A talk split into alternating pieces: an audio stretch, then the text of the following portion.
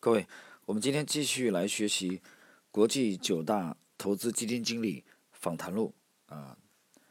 今天我们是应该是第十一集的内容啊，我们将继续介绍啊华尔街的投资高手迈克尔斯坦哈特。呃，在今天我们是迈克尔斯坦哈特的下半部分的内容。那么 承接上集的内容。呃，杰克施瓦格提问：“你是如何判定整个市场的方向的？因为在你的方法中，这明显是一个关键的因素。”啊，其实他这个问题提问的就是如何判断大势。我们看一下斯坦哈特是如何回答的：答，这的确很难加以定义。除了可以说这有着一大堆变量，有时这些重要，有时又是另外一些重要，同时它们一直在变化。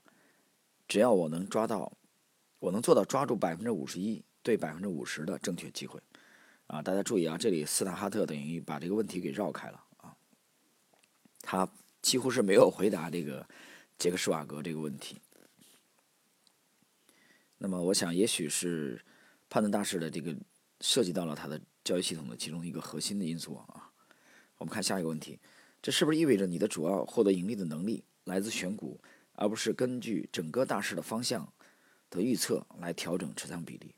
答不是这样，我有点开玩笑。当然，我能抓住的远远不止仅百分之一多一点的机会，但也不是能大到达到百分之八十或接近百分之八十。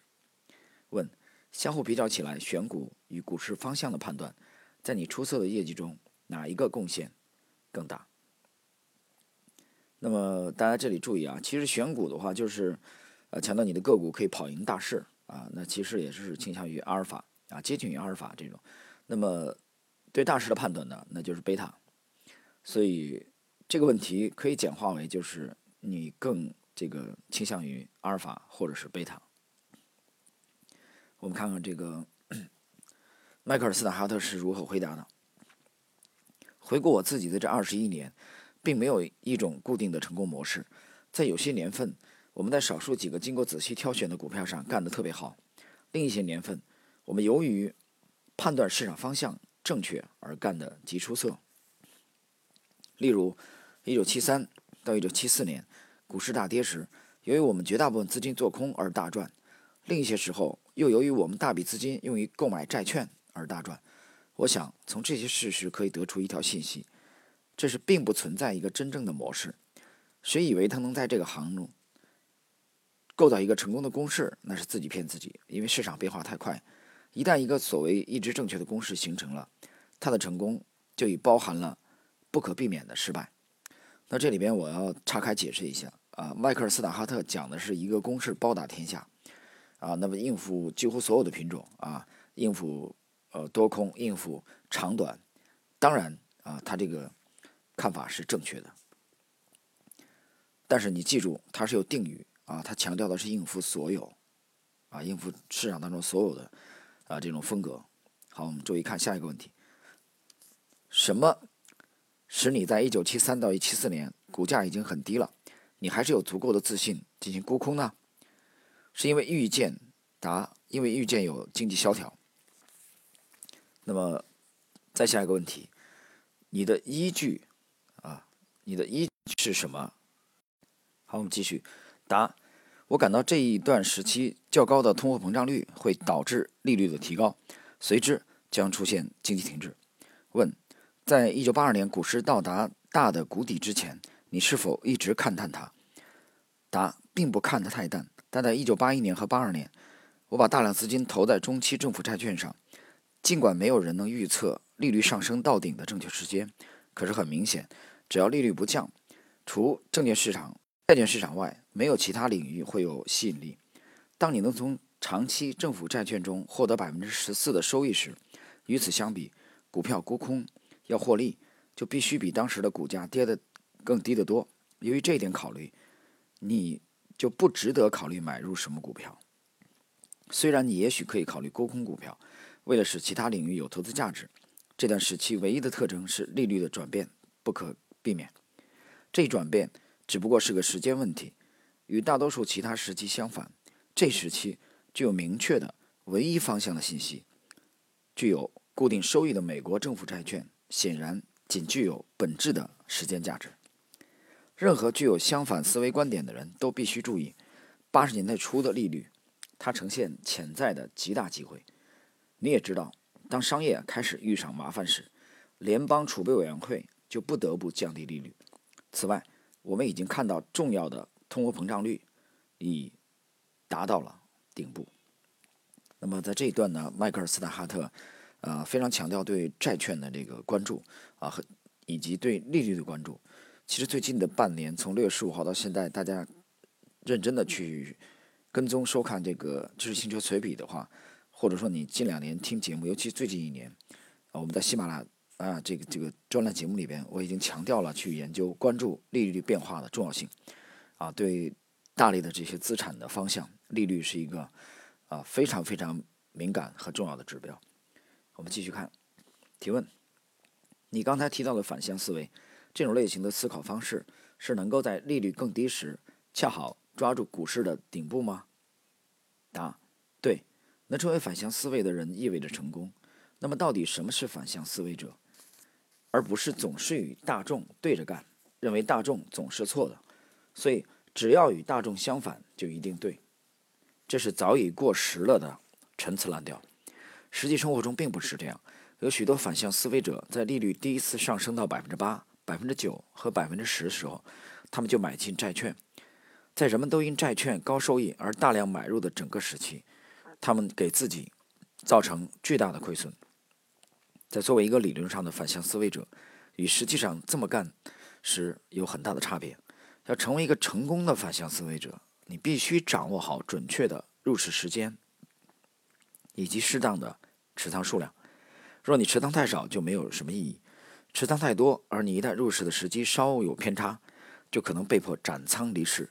这个过程需要勇气，需要全身心投入与透彻理解这一反向思维的哲理。问：在这样的交易中，我设想你可能有很长一段时间都与市场方向相反。答：是的。的确是这样，那是一段很痛苦的时期。至少我的绝大多数投资人是十分关心的，他们认为我是一个股票投资经理。不知我对债券了解多少？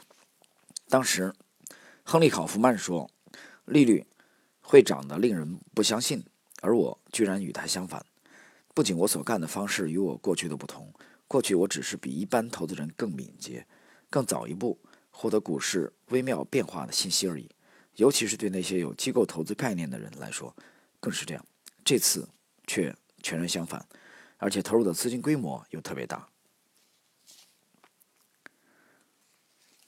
问：在这一次的经历之前，你主要从事股票交易？就在你对政府债券第一次大规模尝试中，你又是招致大量亏损的情形开头的。你在这段时期有没有过自我怀疑？答：甚至整段时期我都怀疑过。一九八一年夏季是我这辈子所曾经经历过的最糟糕的时期。许多学有素养、深思熟虑的投资人对我的所作所为都甚为不满，连我自己也对自己没有把握。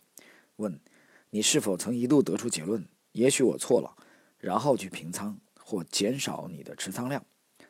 答：没有，一次也没有。问：你的基本原则之一？就是只要你认为你基本正确，你就会保持你的立场，是不是还有例外？那就市场的基本面并没有改变你的基本观点，但是只因账面亏损太大的缘故，迫使你不得不这样做。答：有过这么一些情况，我沽空了，只是没有足够的勇气保留这么满满的持仓量。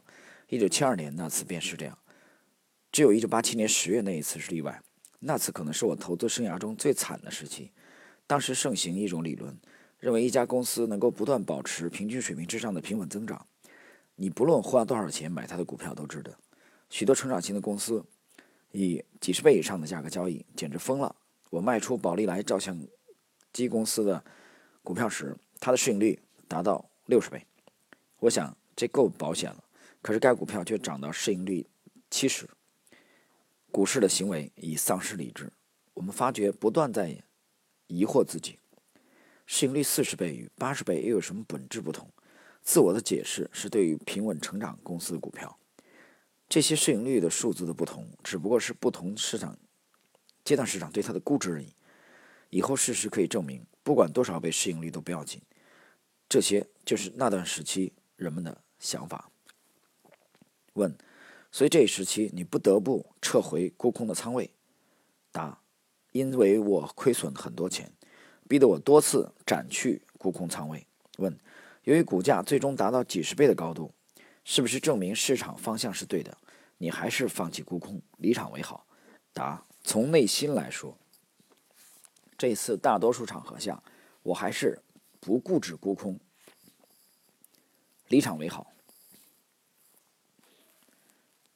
问：那么你在一九八七年十月十九日之前持仓的情况如何？这里解释一下啊，十月十九日美股大跌啊，一九八七年。那么答：我做多头，而且持仓比例很高，达到百分之八十到九十。当天我还继续。增加持仓，嗯，问，你是如何解释一九八七年十月十九日股价大跌的根本原因呢？答：导致股市大崩溃的原因是一方面，实际的现实社会相对仅有不大的变化；另一方面，伴随着八十年代大量的机构投资者涌入，而股市目前的运转机制尚缺乏适当处理这一转变的能力。以往的个人投资者和专家系统所扮演的稳定股市的作用，在整个资本市场大大降低了。问，你为什么这样干？难道还对股市继续看好吗？啊，他指的是刚才这个提问。呃，斯坦哈特多头的这个持仓比例高达百分之八十到九十。这个杰克施瓦格发出了这个提问。答：我继续增加持仓是严格按照反向交易原则。当市场大幅波动时，大多数时候市场的运动包含太多人们的情绪激动因素和过分极端的因素。倘若你能稍稍远离情绪的激动，你就会干得更好些。所以我在那天当股指下跌三百、四百、五百点时都买入。问：在一九八七年十月，你损失的比例有多大？答：那个月我损失超过百分之二十。问：回顾一九八七年十月的经历，你认为从中汲取到了什么教训？犯了哪些错误？答：有一位常常与我交谈的很有修养修养的投资人，他曾经说。我所获得的收获是一九二八年的错误。我真感到他说的很对。当你每犯一次错误后，你的下意识中就减少一些你下一次出现同样错误的机会。我所实行的交易方式有一些长处，就是尽量做一个长期投资者、短线投机者、好的个股的出色挑选人，努力把握好入市时机以及各种重要因素的分析师。这些使我做出许多正确决定。并使我变得较普通投资者聪明。问：在你遇上亏损的时候，你是如何处理的？答：这个问题也将同许多行业的这行业的其他问题一样，没有一个现成的答案和公式。我这里也没有什么能表达的很清楚、很确切的东西，可以用以为别人指出方向。问：换句话说，就是每次遇上亏损的情况，都与其他亏损情况完全不同。即使是你自己，也没有什么可供应用的通用方法。答：是的。这里大家注意啊，其实，呃，杰克施瓦格想问的就是他止损啊，如何止损？但是呢，嗯，迈克尔斯坦哈特呢，等于没有回，也是没有回答这个问题啊，因为他认为他的这个，因为投资的这个风格多样啊，长的、短的、空的、多的，债券、股票、外汇，呃，期货什么都有，所以他现在。他很难回答，他认为没有一个统一的答案，没有一个统一的比例。比如说啊，百分之五，比如说百分之七，所以就没有回答这个问题。下一个问题，问你是如何开始做交易员的？答：我第一次跨入这行是在六十年代，我有的只是做过股市分析师的背景，在李博罗特公司，我干过对农机设备和季节性商品市场的分析师工作。我的事业是与两位同样做分析师的朋友一起干起来。随着生意发展，交易越来越重要。我成为公司的交易员的时候，只有很少的交易实战经历。问：如果你只有很少的交易经验，为什么你能干上交易员的工作呢？答：也许我的分析工作干得没有其他两位好吧。问：即使你在交易生涯的初期，你也干得很好，你缺乏经验，但你能干得不错，你认为这是为什么？答：我的父亲一辈子好赌，虽然我远离赌桌，没有这个嗜好，但我觉得这一行业中存在赌的因素。也许我得到父亲的一些天赋吧。问：你交易股票超过二十年，你是否注意到在这段时期中股市有什么重大变化？答：交易场上的总体智力水平，二十年前与当今相比差得很远。那时的机构投资者简直像刚从布鲁克林区来的毛头小伙子，口齿都不清楚，进出资金也很小，而且很不慎重。所以，我刚开始交易的时候，就像成年人抢小孩子的糖果一样容易。问：这种情况持续了多长时间？答：一直到一九七五年开始出现一些竞争，交易场上的人较以前聪明多了。另一个重要变化是小额买卖大大减少，市场上机构投资者越来越多，个人投资者通过共同基金来买股票，股票经纪公司不再是不再只是沽空客户股票，更多的沽空共同基金受益凭证和其他的这个金融投资工具。最重要的改变，也许是整个世界股票市场日趋面向短期投资，各种以前习惯长期投资的人都变成了较短期的交易者。金融机构称他们为争取高回报率的企业家，可是以前称他们为长期投资家。人们对自己预测长期增长的趋势的能力已丧失自信。一个典型的例子是一九六七年，有一家经纪公司的研究报告说，麦克唐纳快餐公司的股票收益可以增长到两千年。因为公司的成长平稳和可以预测，所以他们认为对长期收益可以预估。他们信任美国，信任经济的稳定成长。可是今天股票的变化不让他们有可能做这样长期的预测。这意味着长期的增长趋势方法不适用于七十年代，而在八十年代更是会使交易遇上麻烦。在五十年代和六十年代，长期投资者是英雄，当今聪明人才是英雄。人们通过歪曲某些法规，可以干一些以前不让干的事。问：对于玩股票的外行来说，你能奉告什么最重要的建议？答：投资股票这一行十分诱惑人的一点是，有时因为一点不懂的人却干得很出色。很不幸的，正是这一不需要专业知识也可干得好的错误印象，成为你以后的大陷阱。所以我能给大家的忠告是。要知道这一行业竞争十分激烈。当你决定买卖一只股票时，你就开始了与那些以全副身心精力和热情投入该事业的人们竞争。许多情况下，那些专业人士常常与你的交易相反。总的来说，他们常常打垮你。啊，这段回答的非常非常精彩，我觉得值得每一位这个呃刚入市的朋友。好好的这个思考，或者说你这个收益情状况不理想的人，问什么要素构成好的交易？答：好的交易是一种特殊的平衡。你既要对自己的看法有信心，又要发觉自己觉察有错误时能转变观点。你要相信一些情况，同时又准备多次出错。你要能适应、能调整、自信与谦虚。最好是通过大量的实践经验，以及从错误中来学习。你要尊重相反方向的交易者，经常自问：他为什么要卖出？他是否知道一些我所不知道的东西？最后，你必须对人对己都实事求是，知之为知，不知为不知。在我看来，所有杰出的交易者都是真实的追寻者。呃，谈到这个这一段啊，其实整个杰克施瓦尔格采访这个斯坦哈特的呃访谈录。刚才的这个是最后一个问题，那么谈到这个最后一个问题的时候，迈克尔斯坦哈特非常坦率，他强调了灵活性啊，是一种平衡，既要自信，又要觉察错误的时候及时转变态度，要这个灵活。那么其实他想说的就是实事求是。呃，那么读到这里的时候，我想起来读的这个，呃，早年的时候读过，呃，一位基金经理啊，李池，嗯的这个。游记啊，他写的这这个这个是投资也是投资随笔性质的时候，啊，